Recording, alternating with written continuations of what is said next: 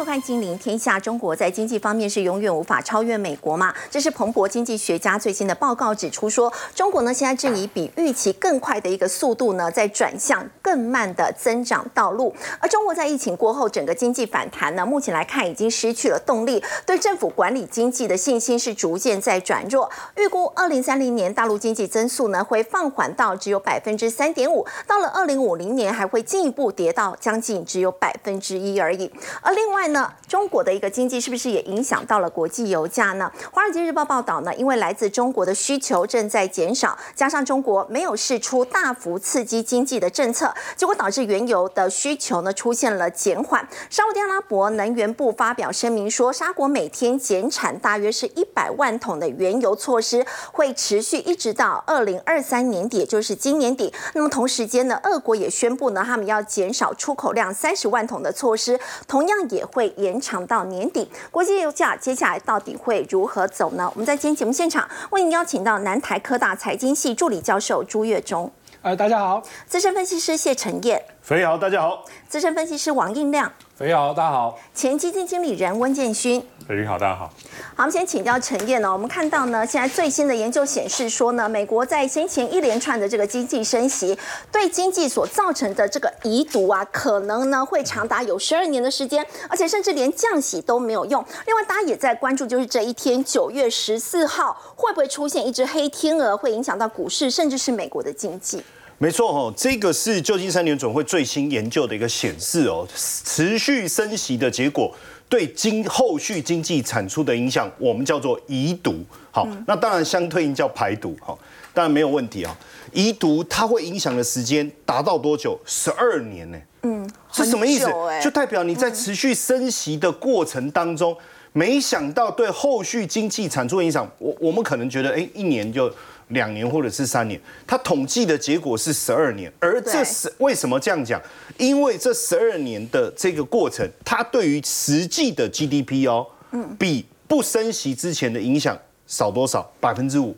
好，是不是实际的冲击？对，那简单的嘛，那我降息就好了吧？对，对不对？可是联总会的报告特别告诉大家说，降息是没有办法消除升息对经济的长期影响。统计过去从一九五零年这样一路过来十次在抗通膨的过程中，当然就是升息。其实有八次造成经济的一个衰退。所以为什么这一次长期的一个升息，大家一直在思考是说，哎，会不会形成这个呃这个硬着陆啊？目前看起来软着陆的几率比较高一点点。所以随着在呃，这个通膨持续放缓的过程中，大家也开始去思考：你真的还要再一直升吗？你已经升十一次，这这这十一码了，这样升下来的结果，你看五点二五了。好，向来鹰派的联总会的理事沃勒他说：“哎，他很鹰派嘛，所以我们本来也期望他说，好，那今年要不要再升一次了？好不好？再升一码好了。没有，他既然说通膨已经持续放缓，那没有任何迹象哦，我们需要继续采取任何的行动。”他的意思就是说，你要不要谨慎一点？不要再。哎，我们要不要？他他他讲说 sit and wait 嘛，哈，就就是啊，我知道你英文很好，对不起对不起，就是说坐在那边啊，我们要不要等一等？意思就是说，你要不要这次九这这次九月你先不要动，我们先陆陆续续看后续数据的状况，十一月再说，对不对？啊，十二月哎，搞不好在今年就不升息了。对，连这么鹰派的沃勒都有这样的一个想法。为什么鹰还是鸽？我觉得最近有一个更重要的数据，时间点是九月十四号。为什么有一个黑天鹅在这？九月十四号是一个非常关键的时间。你的生日已经过了，我的也还没到。那到底是谁呢？这是处女座的生日，对不对？好，重点是什么？三大车企，因为九月十四号就是所有的美国的汽车工会他们的合约要重谈。各位可能不知道。在美国，其实汽车工人是高度受到保障的。对，好，然后呢，这个合约呢，每四年，每四年就重谈一次。是，好，那这也就是说，之前他的时薪是一百一百八十块，嗯，呃，一呃十八块美金，十八块美金，十八块美金。好，然后就说想要加薪多少？四十八，哦，四不是四趴，是四十趴，四十那四十趴，十八的四十趴是六，要二十四块。一个小时七百多块哎，哇哇塞，要不要要不要加？要不要加？好，然后那个目前资方说这个有困难呐，对，因为幅度是结果他们的 CEO 自己先加薪了四十趴，被抓到。就说你自己 CEO 加了四十趴，高高高阶管理阶层已经加了四十趴，哦，为什么我们工人不能加？而且别忘了哦，汽车工业在美国是非常重要的基础工业哦。过去还记得在二零零八年金融海啸那一段时间，不是芝加哥的汽车城整个垮掉，美国的经济出现了一个长期的一个崩坏，所以要不要加？然后还有一个每周工四天工工作日，所以他不只要加薪，还要减少工作日。这这个幅我们算了一下，他的工时的成本是增加一倍，很惊人哦，很惊人。那不同意是不是？没关系，那我们就来罢工。那这罢工不得了！我刚才讲，美国的汽车工业是非常重要的基础工业，对不对？好，所以到时候美国汽车之外有一半的工人不开工了，十天就会损失五十六亿美金，时间就是九月十四号。那你觉得资这个资方会同意吗？会同意吗？压力真的很大，压力很大哦。你加薪是不同意加薪，而且一个礼拜只会工作四天哦，那来得及自动化生产吗？来得及找 AI 来来递补吗？我觉得这一次可能有困难，但是如果僵持不下的话，十天的损失高达五十六亿美金，冲击很大。所以为什么这个挖了？他很聪明啊，他已经看到这件事了，所以他现在在想，哎，要不要等九月十四号过？如果这个罢工真的下去的话，这个对经济的冲击太大了，那到时候也不用升息了，因为经济又下去了。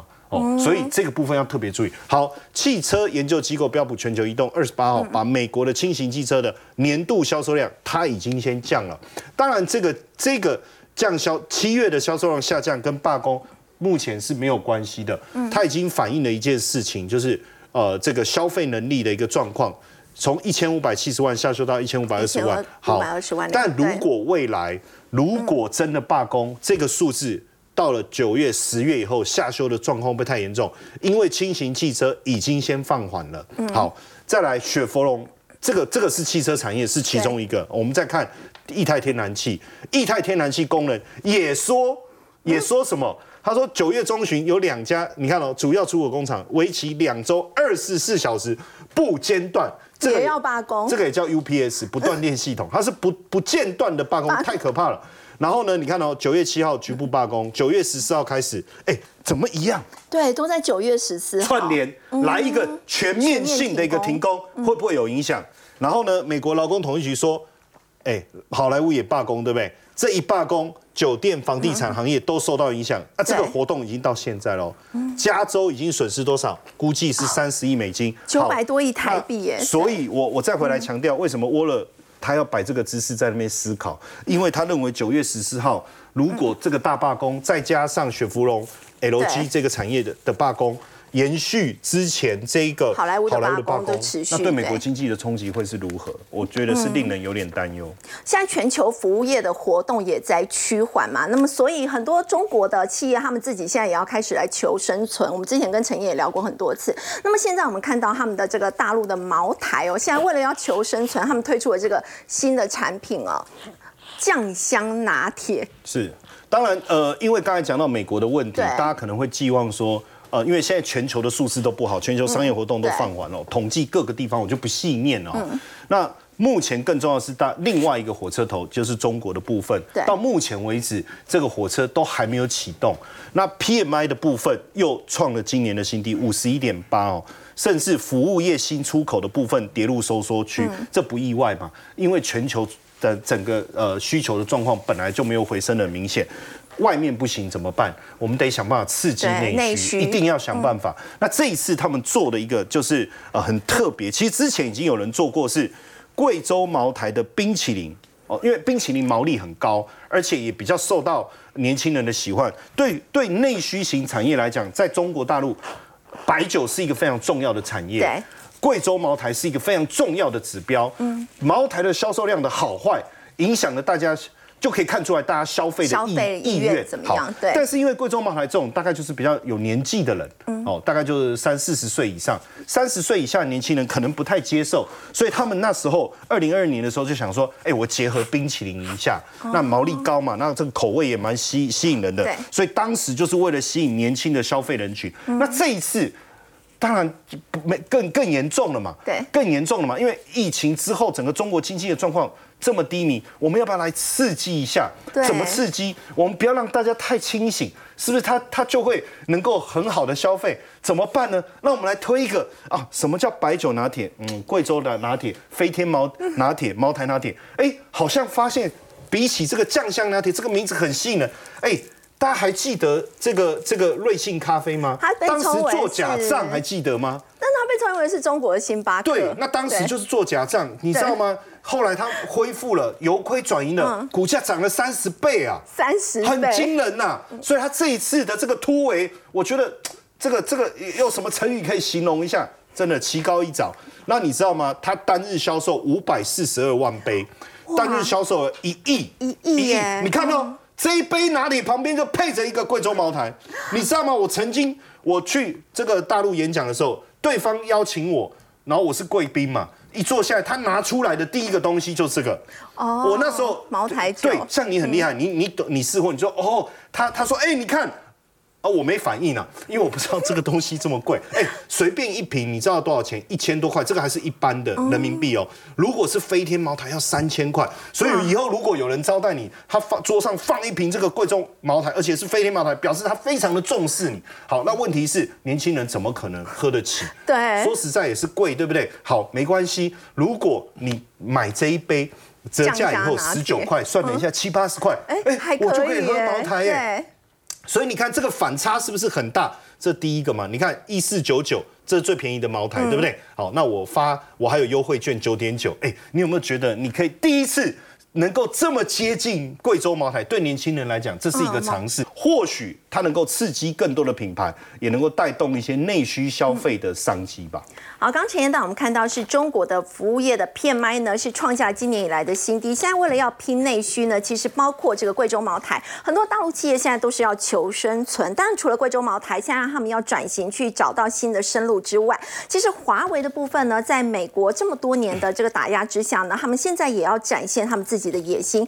最近我们要请教朱老师，华为才刚因为他们新的这个旗舰机，在最近频频登上热搜。那么现在又传出说，他明年要推出这个 PC 版的鸿蒙系统，就是他们有很大野心，以后希望在手机的部分可以取代 Android。那么在这个 PC 的部分。真的有机会像他们所希望的取代微软吗？哦，刚才也在讲说中国拼经济，你靠茅台，你茅台是能够拼多少？你哪有办法跟华为比？华为这才是创造 GDP、创造产值的嘛。那当然，华为对。中国来说，不是不只是 GDP 的问题，还有这个民族的自信心或面子问题嘛。所以你看到这一次是推这个 Mate 六十 Pro，哇，造成大轰动，大家都开始研究说，哎呀，议题到底有多少中国自制成分好？我觉得，当然议题讨论很多，我们就不再多说。大家可能比较忽略它软体的部分，其实真的很厉害。鸿蒙，我想大家多少都听过，虽然在台湾普遍没有人在使用，好，可是不要小看它，这一次这个 Mate。六十 Pro 里面已经用鸿蒙四点零了，好，再加上刚刚斐提到的，明年连它的笔电、桌机部分全部都要导入鸿蒙系统。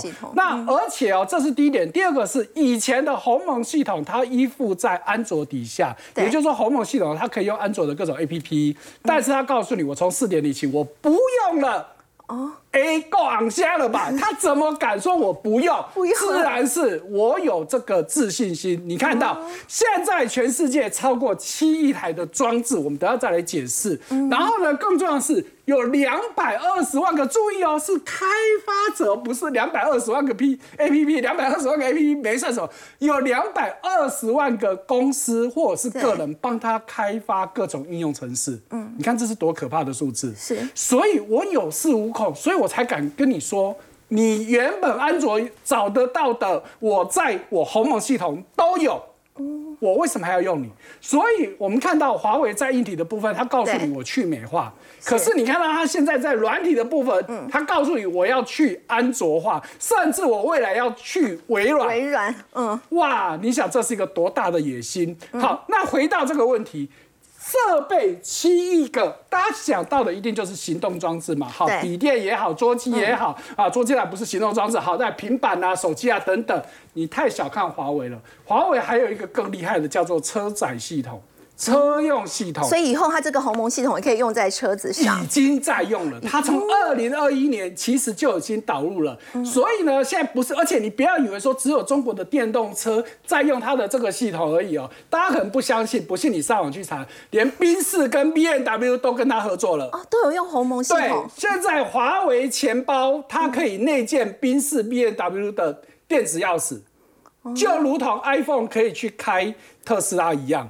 我利用华为的系统，我可以直接用我手机操控宾士跟 B A W 的车子，够厉害了吧？嗯，所以现在这才是他真正的野心。你如果只有硬体，你去封锁，好，那当然是一另外一个课题。但是在软体的部分，它未来整个这些结合，再更不要说原本的物联网各个方面，它其实都做得非常非常完整。而且在中国方面，实测当然是他们说的啦，好，不是我说的。它在很多效能上，它其实都比安卓更好了。哦，而且哦，你看到、苹果为什么能够成功？因为它软硬体整合嘛。对苹果硬体自己设计，我连软体作业系统 iOS 都是我自己的，所以为什么苹果的手机大家觉得很流畅？因为我全部都是自己为我自己量身定制。华为不现在不是在做一样的事情吗？而且它比苹果野心更大，它连接的东西更多。虽然苹果还在做它的 Apple Car，到底什么时候会生出来，没人知道。可是华为虽然自己不做车，但是用它系统的车子多到不行，连现在的电电动车的龙头比亚迪早就已经在用了。那你说这是个多大的问题？好，那再回到硬体的部分，当然它成真正能够创造 GDP 产值还是硬体的部分嘛。好，所以大家现在就要探讨说，哎、华为大家都说，哎、这个 CPU 应该就是中芯国际做的，好，可是中芯用的是什么？爱斯摩尔的机深紫外光的机器。那问题是，三指外光也早就被封锁的啊、你能够用多久？连这个中心就自己说，哎，我已经连零件都买不到了。那我现在如果有坏掉，我只能拆一台去换一台，你能撑多久？那中国现在能够做的光刻机最先进的大概就是上海微电子。问题是，它年底要推的光刻机也不过二十八纳米，天哪，二十八纳米可能是上上个世纪的事情了。所以中国如果要在硬体方面真的要去中国化，现阶段绝对不行嘛。所以你看哦、他们的动作出来了，好。大家可能如果有在注意中国的话，过去他们为了晶片自主，是不是有推了所谓的大基金期、二期二？期结果你看到现在三期出来了，而且三期要一口气出来了对嗯，而且一口气四百亿美金，哎。所以他要做什么事情？所以你看哦，一期的时候告诉你我在做设计加工封测，好，那二期二期的时候就是我的设备跟材料，那三期他告诉你设备不足的层面，不就是我们刚刚说的对，光刻机我这个部分才是我要解决的吧，因为其他零组件其实相对对容易解决，最关键的还是在 CPU 嘛。好，所以你看到现在大家都说没有做，华为现在阶段做出来的，请问你能撑多久？嗯，中芯能帮你做多久？对，你做到就是做到你的这个深紫外光的机器挂掉为止嘛，因为你后续没有了嘛。而且更重要的是，你做出来的良率如何不知道。你看到中国过去在推大基金，不管一期、二期也好，是都发生了很多弊案，嗯，被骗了一大堆钱。可是我还是得推。对，经济不好嘛，经济不好所以经济不好，现在引发了很多问题，更重要的当然就是政治问题嘛。好，所以我们大家觉得经济不好，习近平要负全责。对，大家你把责任怪怪到他头上，而且你看，你二零一三年你就当国家主席到现在了哦，你还在推卸责任，这显然是不行的嘛。所以哦，现在哎，注意哦。日清亚洲哦，这个不是那种八卦杂志哦，是有江湖地位的媒体告诉大家说，据说在北戴河的会议上，而且人家是用社论哦。哦，哎，不是说某某这个社论，它的可信度是对。基本上可信度是很高的。告诉你在北戴河发生了什么事情，居然退休中国元老，他是没有点名是谁，大家现在猜可能就是曾庆红那一班人。好，做什么事情？斥责习近平，我个人是对斥责这两个字比较怀疑的。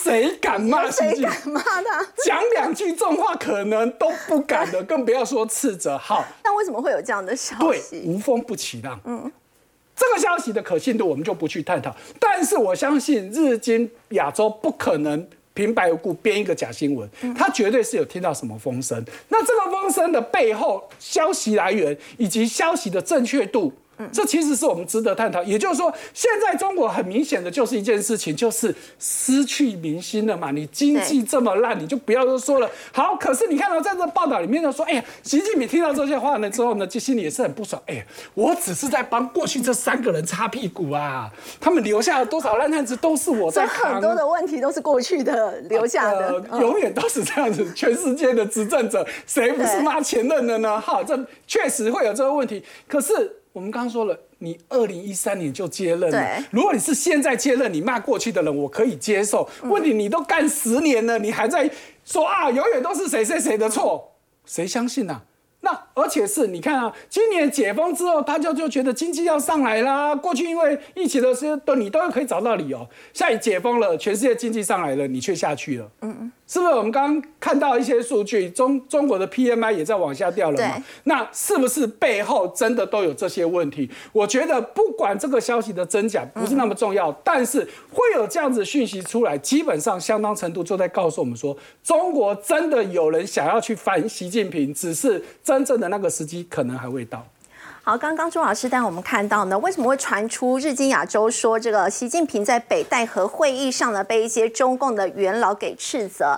那么姑且不论这个消息的这个真假，那它凸显的其实就是中国大陆现在经济所面临的困境。当然，中国现在想要去美化，而美国呢也非常积极的想要去中化。我们来看到这一家公司，这是美国的电脑公司戴尔。在过去，大家很担心，如果去中化，是不是自己的业绩啊，整个生意都会被影响？但可以看到哦，比较奇怪哦，要。请教印亮，当然他没有受到去中化的影响，在这一次的这个财报，甚至他的财测，都让大家觉得非常亮眼哎。对，没错，这个 PC、NB 厂商很多，但是戴戴尔是唯一一个大张旗鼓说要准备去中化，他把所有去中化的计划全部都列出来了。为什么？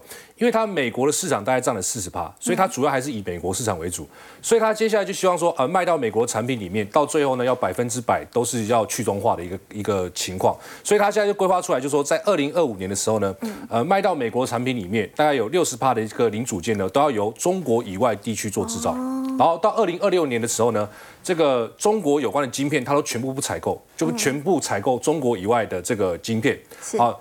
那二零二七年的时候呢，他就计划可以达到百分之百的去中化。所以在四年之后，他们就是百分之百，对你完全的去中化。卖到美国产品里面的话，全部都是百分之百中国以外地区所制造的。但是呢，戴尔他也不会去放弃中国市场，所以他现在打的算盘是说，我可以把这个美国跟中国市场完全切割开来。好，美国的我就用。这个美国以外地区制造的产品，那中国部分来讲，可能就找一些中国的供应链。但这个如意算盘呢，太低估了中国人的爱国心了。因为你会发现，那，当他今年计划这么做的时候呢，从整整体上的销量上来看的话，它在中国市场是节节败退。好，最新公告的这个中国的 PC 跟 NB 的出货量来看的话，我们可以很明显发现到戴尔的部分大概卖八十点四万台，嗯，那市占率的话来讲的话是八趴，但这个数字去年同期多少是十四趴。哦，所以大概降了六六个百分点，对，蛮高的哈。是。那同呃出售的这个数量来看，跟去年比较是年减了五十二趴，等于几乎是腰斩。对。所以衰退很多哎，负五十二。所以它这个如意算盘可能就破碎了嘛，因为中国民众没那么傻，你现在敢大张旗鼓的要去中化。那我就怎么样？我就买买其他的嘛，我可以买华为、买惠普、买联想。对。所以你会发现，华为的这个笔电销售数量，哎，反而增加了，哦，大概九趴左右。它原本由第四名，现在变成它为它变成第三名。嗯。所以从这可以看出来说，中国的这个戴尔的这个电脑产品市占率呢是直接败退的。可是对它的股价有没有影响？呃，这就很奇怪了。明明中国卖的不好，但是 股价它反而是怎样？很强哎，反而在上个礼拜啊大涨了，盘中一度大涨二十一趴，还创历史新高哈。那这个大家就觉得很意外，哎，是不是去中化成功？这个美国投资者给他一个额外的奖励哦。但目前我看得出来，就是说，呃，整体它的营收预估是呃比市场来好来来的好很多，因为它营收大概是二两百二十九亿美元，那市场估多少？估两百零八亿美元，所以整体上来看，它营收是衰退的。可是呢，因为高于预期，所以呢，大家觉得哇，有点惊艳到，所以股价呢就喷出去，创了这个近期的一个新高啊。那另外在 EPS 预估的部分也是非常惊艳的，嗯，市场预估是一点一四元，但出来的数据是一点七四美元啊，这个是非常高的，所以造成它股价呢在上个礼拜五突然出现一个急涨。那其中很关键原因在于说，整个计算机的业务就是 NB 跟 PC，其实好像没有业界所想象的那么糟糕，好，它。他他估的他收入在一百二十九九亿美元，是高于市场的一个预期哦。那我想重要的关键转折就在这个地方。哎，为什么 PC 跟 NB 没有大家想象中那么糟糕？那目前业界普遍认为，就是说到了明年哦，二零二四年的时候，这个会迎来所谓的。大的一个换机潮，因为 NB 跟 PC 啊，它的换机周期大概是三周年一次，所以上一次这个。NBPC 大热卖的时候是在疫情期间，二零二一年啊，因为远端视讯的需求，所以经过三年过后呢，业界普遍认为说，哎，明年开始呢就会有一些商机出现，所以有一些客户他可能会提早出现一个拉货的一个效应哦。再加上就是说，二零二五年的时候呢，微软会停止支援所谓的 Windows 十，那这个呢也会造成另外一波的这个升级的一个需求。所以呢，大摩的半导体的这个产业分析师哦，这个张家宏他就认为就是说，明年的 Windows 它。Windows 的十一呢，它会做一个软体升级，升级之后呢，可以用这个所谓的 Copilot，Copilot，Copilot 是什么意思呢？就是微软现在推出的这个 AI 的一个软体，好，它简单来讲就是它使呃辅助使用在这个 Microsoft 上，那包括说 PPT 啊，你在做 PPT 的时候，你可能透过这个 AI 语音助理，你叫它去生成一篇图文并茂的这个字卡。你只要做这个动作，它就自己自己跑出来了。然后 Word 的部分呢，你可能就是要打文案嘛，那一样输入一些关键字，它就自己跑出来了。那在 Excel 的部分，它它可以自动生成图表，那也可以做图表的分析。所以业界就预期就是说，这个 Copilot 的部分呢，它可能会造成所谓的办公室的一个革命哦。所以目前看出来就是说，哎，感觉起来这个与笔电相关的呃。一些概念股最近开始有开始慢慢的有点回温的一个情况出现哦。那台湾厂商可以接到单子吗？对，的的确确，因为现在陆陆续续公布了这个八月份的营收，所以你从八月份营收里面可以看出来，很多 NBPC 大厂它八月份的营收都出现一个好转。举例来讲的话，像四九六一的天域，天域的八月份的营收是月增跟年增双增的，那也创下了近十四个月来的第一次的一个正成长。那主要原因在于说，它的笔电出现了一个极单的效应，因为天域目前在预估，就是说，呃，面板驱动 IC 哦，这个报价在第三季的时候已经看到一个见底的一个情况。为什么？因为产品线笔电的跟电视的都已经开始上来了，所以从它的这个笔电跟电视的需求来看，哎，的确的确可以感觉到，就是说，哎，笔电的市场啊有在做一个复苏的情况。那一家不够嘛，我们再用第二家举例哈，翼龙也是一样，哎，翼龙它啊它的一个结果也是一样，八月份的营收也是。年年增跟月增都是双增的，也是创下近十四个月来的新高。是，那他也直接讲了，就是什么笔电的急单涌现。他有提到一点，就是说目前客户的这个库存水位都已经降到了健康水位。嗯，那接下来可能双十一，好，双十一可能就要大陆那边要做一个备货，所以备货情况之下，笔电厂商就有有意愿去做一个拉货。所以呢，最近来讲，它的营收也上来，那股价有没有跟着上来？股价其实最近来讲也开始往上做垫高。那不过我的个人认为说，呃，因为涨多它一定会回档修正，所以只要这个 K 棒的二分之一没有被跌破，哦，有机会可以做个低阶的动作。那除了它之外呢？做电池的新普，他也讲了，哎，新普它的八月份营收也是月增十一趴，哦，也是创下今年来的新高。那他也提到，就是说，哎，最近感觉很奇怪，好多家这个跟 NB 有关的客户开始做下单，嗯，那就代表说，哎，这个是真的有做好转的一个迹象。而且他还讲了，这一次的一个呃集单效应，它可以持续到。两到三个月，所以从这里可以看得出来，是说，哎，笔电的确有在好转。那最近可以发现到，哎，投信呢也开始积极做买超。那最后一家是五四六九的汉语博，汉语博它主要就是什么？就是 PC 跟 NB 的 PCB 的厂商。最近 PC 概念股也很强。那它主要呢就是 NB 的这个版呃 NCBB PC 版的龙头，所以最近股价呢也创了这个近期的新高。所以你可以从这四档股票可以发现到，其实投信哈都已经开始积极在做布局了，就代表说这个产业可能在。现在位置点真的是见底的，股价呢很多个股哦都有机会往上做个垫高，是可以留一点留意的一个产业族群。好，刚刚一亮带我们看到呢，在个人电脑 PC、NB 相关的这个族群呢，受惠于在整个集单效应之下呢，最近股价都已经开始在做反应了。反倒是 AI 股，其实从八月之后呢，开始涨多回档之后，目前整个市场的资金呢，已经开始出现了这个开始转向比较一些低基期的，甚至是非电族群。根据统计呢，在九月四号的当天，其实有十四档的这个上市柜公司呢，当天股价是攻顶的，这当中有十二档哦，都是非电的，所以要请教这个建勋哦，目前飞电族群开始要出头天了吗？好，飞云，你看啊，现在时间是在九月五号了嘛？哈，对，接下来干嘛？准备公布营收。嗯，你还记得在上个月公布营收的时候，AI 的很多股票营收公布起来都没有如大家预期，就造成了大跌一波吗？嗯，所以现在很多法人是先闪避。好，因为想说，因为接下来六七八九 AI 的股票准备要公布营收，我怕有什么三长两短，或者是 营收不如预期的时候，我就先钱先转进到飞电那边去。哈，所以最近的这个船产里面是还蛮热闹的，其中有一档这个叫巨阳哈，巨阳里面呢，其实它跟如虹是台湾两档还蛮指标性的这个纺织股，对，如虹呢是机能一机能库，嗯，那巨阳是快时尚的一个代表，嗯，好，那你看它的营收哈，我们从法人怎么去看巨阳？为什么它的这个股价最近这么强？从三个面向去看，第一个它的营收端来看，营收它今年公布前八月累计是年减大概是三点四个 percent，嗯，那你知道如虹吗？如虹是年减百分之三十，哦，所以基本面来讲的话。巨阳的基本面，相它好好太多，好好多了。那你就知道为什么巨阳可以比如虹好呢？为什么？哈，嗯，那就是看它的客户端是怎么的一个结构。所以外资才会上调它的目标对，那巨阳它的一个其中一个大户叫做迅销，迅销可能听起来有点比较不熟悉，但是它的牌子你一定都知道，叫 Uniqlo 还有 GU。哦，好，那其中。在这两个牌子，它的总它的总公司，它的母公司控股叫做迅销，它已经两度上修了它今年的财测，所以让巨阳的今年的营收明显的比如虹好。那第二个，我们来看一下它获利哈，根据已经公布的第二季，就上半年的财报的获利，如虹的话是赚八块钱，那巨阳赚七块钱，嗯，其实两边差不多。对。但是我突然来看最后的评价，但是如虹还在五百多块，巨阳。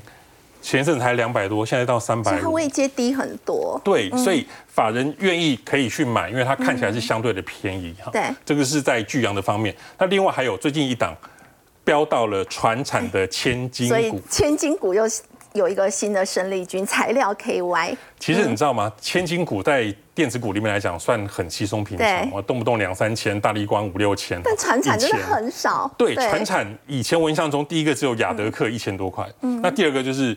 这个代号四七六三的这个材料哈，今天收盘价是一千零四十五块。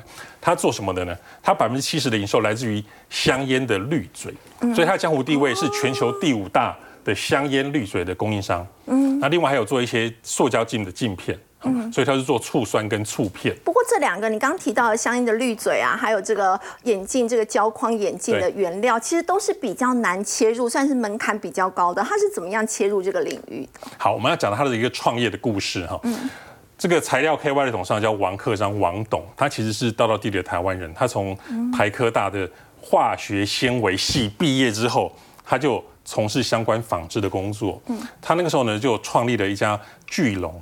后来也是上市公司哦，所以他创立了两家上市公司，你知道吗？好，那他在一九九九年九九年的时候，他就到大陆的青岛去开了一家材料 KY 这家公司。那两千年的时候，为什么做纺织会变成做滤嘴？你不觉得很奇怪吗？好，两千年的时候，他去墨西哥开会的时候，就发现工人跟他讲：“哎，这个其实全球做滤嘴是一个很特别的产业，是全球只有四家在做。”嗯，他说就想说。这是一个蓝海市场，算很广泛的市场。对，我去的话，大概就是第五家、第六家。嗯，好，但其实好做吗？其实并不好做。嗯，好，这个滤嘴它的原料是什么？是木浆。木浆经过了醋化之后，才会变成这个滤嘴丝。嗯，就有点像这个加工丝一样哈。但滤嘴丝要变成这个滤嘴其实不容易。嗯，一团有点像棉花的东西，你要能够过滤，好，又要能够把它绑在一起，然后最后把它。在嘴巴接触的时候，又能够有亲亲皮肤的这种特性，所以他光是做滤嘴，他研发了七百天，哇，那七百天都在烧钱，两年的时间，两年的时间，所以他每年都烧掉两亿的人民币，哦，所以他心脏也是很强的了哈。对，所以他每天睡觉躺在床上都很烦恼。对，所以在两千零八年，公司出现了一个很大的一个转折，就是天可怜见。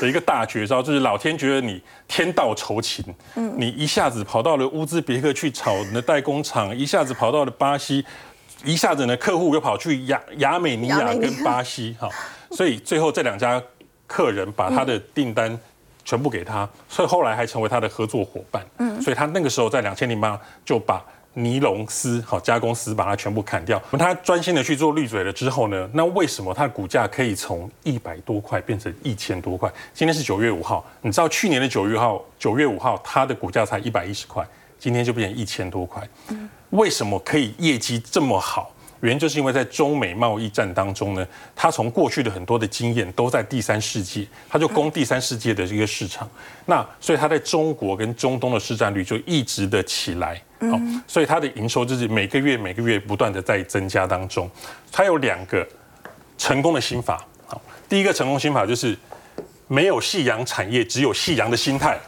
就跟你讲说，夕阳产业，你要认真。你看他过去的 pattern，从乌兹别克、青岛、亚美尼亚、巴西，他是不是几乎跑进了全世界去找客户、找原料、找代工？对，所以他是用一个很冲劲的方式哈去拼他的事业版图。嗯，好，那第二个心态就是这个上面没有写哈，是我今天跟他联络上哈，他的一个特别讲起来比较玄学一点，他说草线跟草神。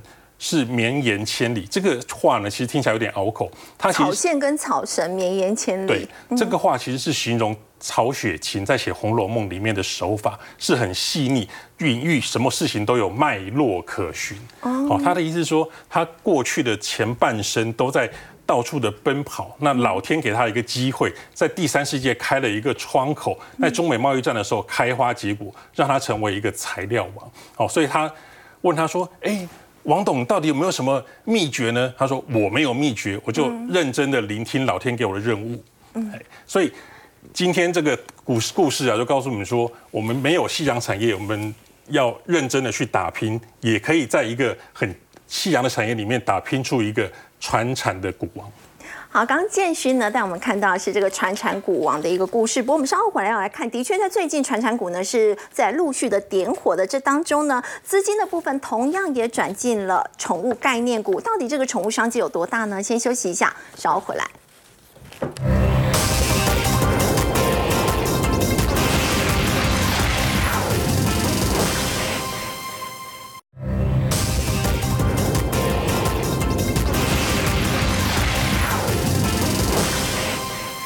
提到传产股的，现在资金开始点火了。其实，在资金的部分呢，现在陈燕也转向了宠物概念股。哎，我像不像 宠物？其实我本身也是狼狗，哈哈，小狼狗。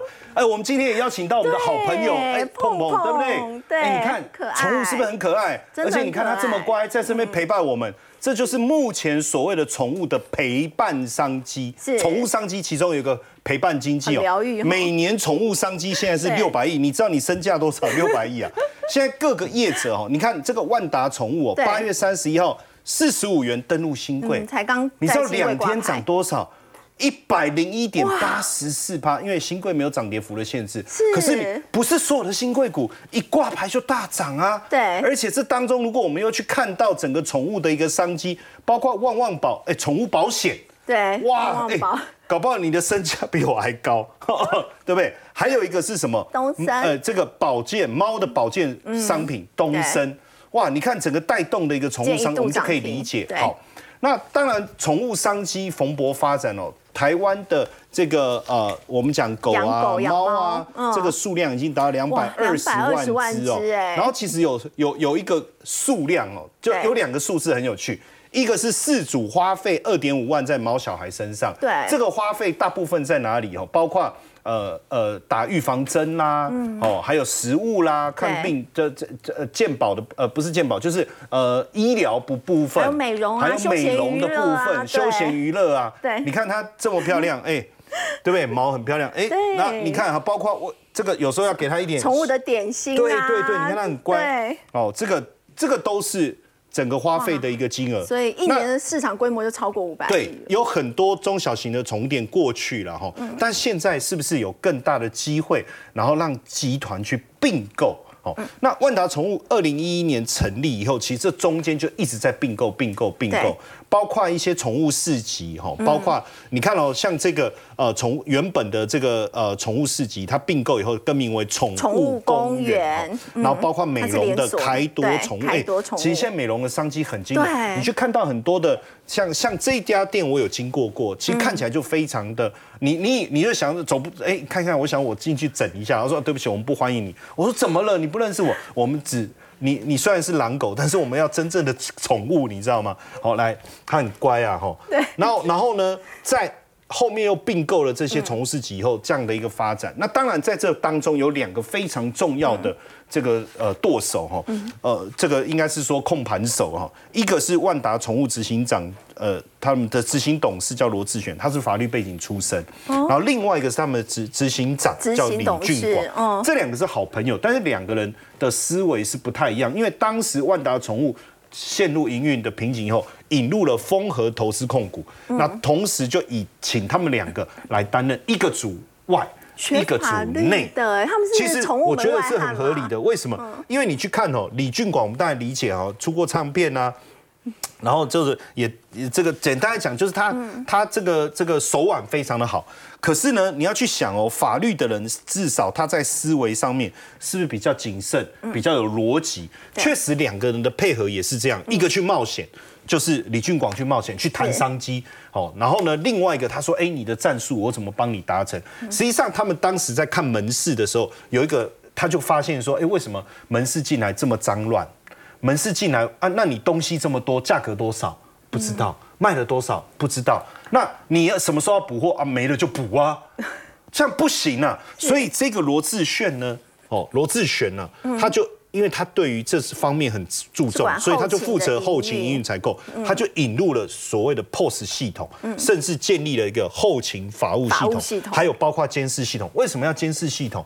原因很简单呐。第一个，我不是要监督员工啊，很多客人啊，尤其是宠物食品。哦，或是他买了一些，他们发现常常遇到了消费的纠纷哦，消费纠纷。是为了保护员工，保护员工哦，保护员工，再加上虽然说他们是这个行诶行行业的门外汉哦，可是实际上哦，他们这样推动的结果，哎，你看每年五百亿的这个宠物商机，他们的成长比重也越来越高，而且说实在的，你看，哎，有这么好的来宾，对不对？来我们的节目，小点心呢？你看，哎，吃完了，他吃完了。说实在，真的很乖。那你看哦，以这样的一个陪伴来讲，实际上你是不是会觉得很开心，也觉得很舒服？那当然，你也愿意花更多钱，比如说带他去美容，然后甚至呃呃买一些好吃的。现在有很多。宠物的食品我试吃过，真的蛮好吃。刚好有个朋友他们做嘛，他给我试吃。所以你很爱你的宠物嘛？你自己下去吃 对啊，所以你你看哦，这个商机其实随着水涨船高，因为他也预计明年要转上市柜哦，或许后续所带动的宠物的这种呃投资的机会也会越来越多。好，我们先休息一下，稍后要来看到的是呢，中印之间的这个关系呢，现在到底是不是越来越差呢？我们先休息一下，稍后来了解。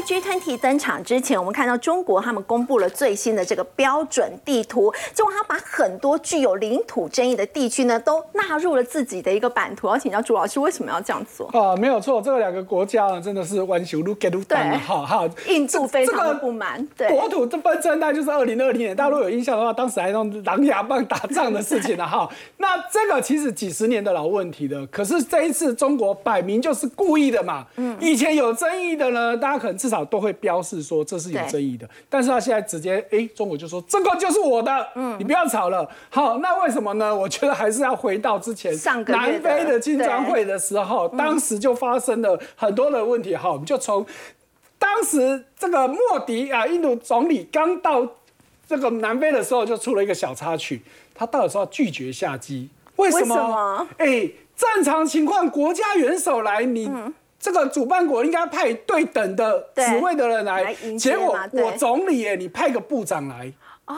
为什么？因为当时哎，大陆有看新闻的话，习近平是到那边有接受南非总统授勋，对，当时就在。举办这一个授勋的典礼，所以呢，总统走不开，好走不开也就算了，你居然派部长哎，差太多了，人的规格差好多。对，所以呢，引起莫迪非常的不高兴，他就在飞机上拒绝下机，哎，霸机行为总理耶。好，那当然事情就很大条，立刻就传到南非总统的耳里。呃，他想说啊，怎么办？怎么办？我又不能走，一走就不给习近平面子嘛，所以赶快紧急只好派副总统去接机。好，那这时候呢，莫迪就才勉为其难，终于下机的。那事情当然不是只有这样结束。大家有没有看到这两张照片？有没有觉得两个好像那个情侣吵架以后不想见面，不想看到对方？对，因为在这个会议其中呢，印度就处处就跟你这个中国。这个唱反调，譬如说，大家知道这次是金砖从原本的五国变成十一国了，原本是要到十九国，因为穆迪说不行，我要定规则，不能说你说了算，你要谁进来就进来，所以他就定了很多条件，所以最后只能剩多了这些这几个国家多了五个国家进来而已，都跟这有关系嘛。好，所以现在回到现在换我印度，我要办 G20 会议哦。比金砖会议更重要哦！你要不要来？习近平说他不去。对，习近平说我不去。好，来，那习近平不去的意义到底在哪里？好，那当然媒体有很多的说法，我们再简单的归纳。好，第一个，你印度当做当庄家，我去，你会不会给我塞把线？哦，故意给我难看？哎，这基本上很有可能嘛。好，第二个，印度在这次的会议当中，他其实要宣示很多事情，其中一件很重要的事情，他要改国名。他要把他原本的国民印度改成，如果音译的话叫巴拉特，如果从梵文，那人家其实梵文叫波罗多，因为他觉得印度是旧的英国殖民时期的名字，所以他这一次发出去的通告里面直接就已经写他们是以婆罗多为婆罗多为名喽。好，所以他可能要利用这个机会正式宣布我要改国名。哎，我不去。第三个，哎，我印度，我中国是大国，我不去，那是不是凸显你这个会议一点都不重要？哦，哎，所以呢，在两边都有心机嘛。好，所以呢，你再回到这个地图事情，中国发了这个地图之后，其实印度其实也会反击。所以印度有网友做了一个很很有趣的图，就是从印度这边一路整个画画到全，连中国所有土地都是他的。哈，所以呢，相信这两国的纷争未来一定还会越来越多。好，我们先休息一下，稍后来关心的是国际半导体开展喽。那么接下来这个半导体到底还有哪一些这个成长的动能呢？我们先休息一下，稍后来关心。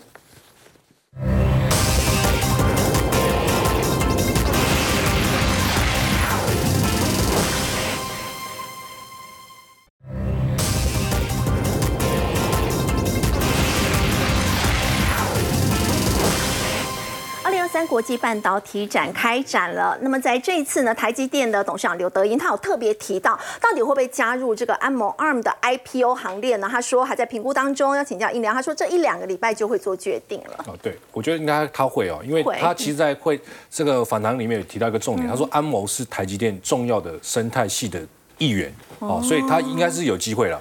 那不过我们可以看到出来，就是说现在大部分人哦，对于这个半导体未来的展望啊，对，应该还是持续看好的。尤其是这一些大咖龙头们哦，你看徐秀兰有讲哦，环很久以前董他讲，他说虽然说今年的这个细晶圆产能呃需求量不是很好，但是未来十年它还是有机会继续成长。那甚至呢，日月光营运长吴天玉他他就有提到就一个重点，就是说未来这个几年哦，应该是所谓的 PNMP 时代。哦，就是 PNMP 这到底什么东西哦？然后我跟各位慢慢讲，就是说。在一九九零年的时候，那个时候呢，这个 PC 刚问世，所以它是属于 PM 时代，P 就 People，M 就 Machine，就是人机协作时代。然后到了二零二零二呃两千年的时候。这个手机问世就变成 PP 时代，人跟人互动时代。然后在接下来二零一零年的时候呢，这个智慧装置装置跟物联网出现了，就变成什么 PMP，就是人透过机器再到人这个互动方式。那接现在因为 AI 出来嘛，AI 出来之后，他他说未来就是 PMP。PNMP 时代就是机器人会操作机器人时代，好，所以未来这个应用应该会越来越广，所以他看好。你知道是机器人操作机器人吗？每个机器人都要用到半导体，所以它半导体未来需求就绝对大增。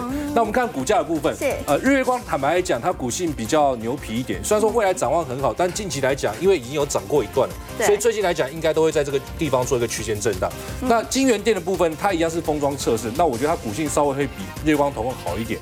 那因为它接下来在这个 CoWoS 产能只要满足情况之下，它的封测的需求就会越来越大，因为它第三大客户就是这个所谓的辉达的部分。其实这股价我们在这边有提醒过各位，那现在你会发现它，哎，其实最近也涨了上来，涨上来之后，哎，它涨上又有做整理，但最近来看呢，哎，感觉起来要准备去挑战前高的一个味道。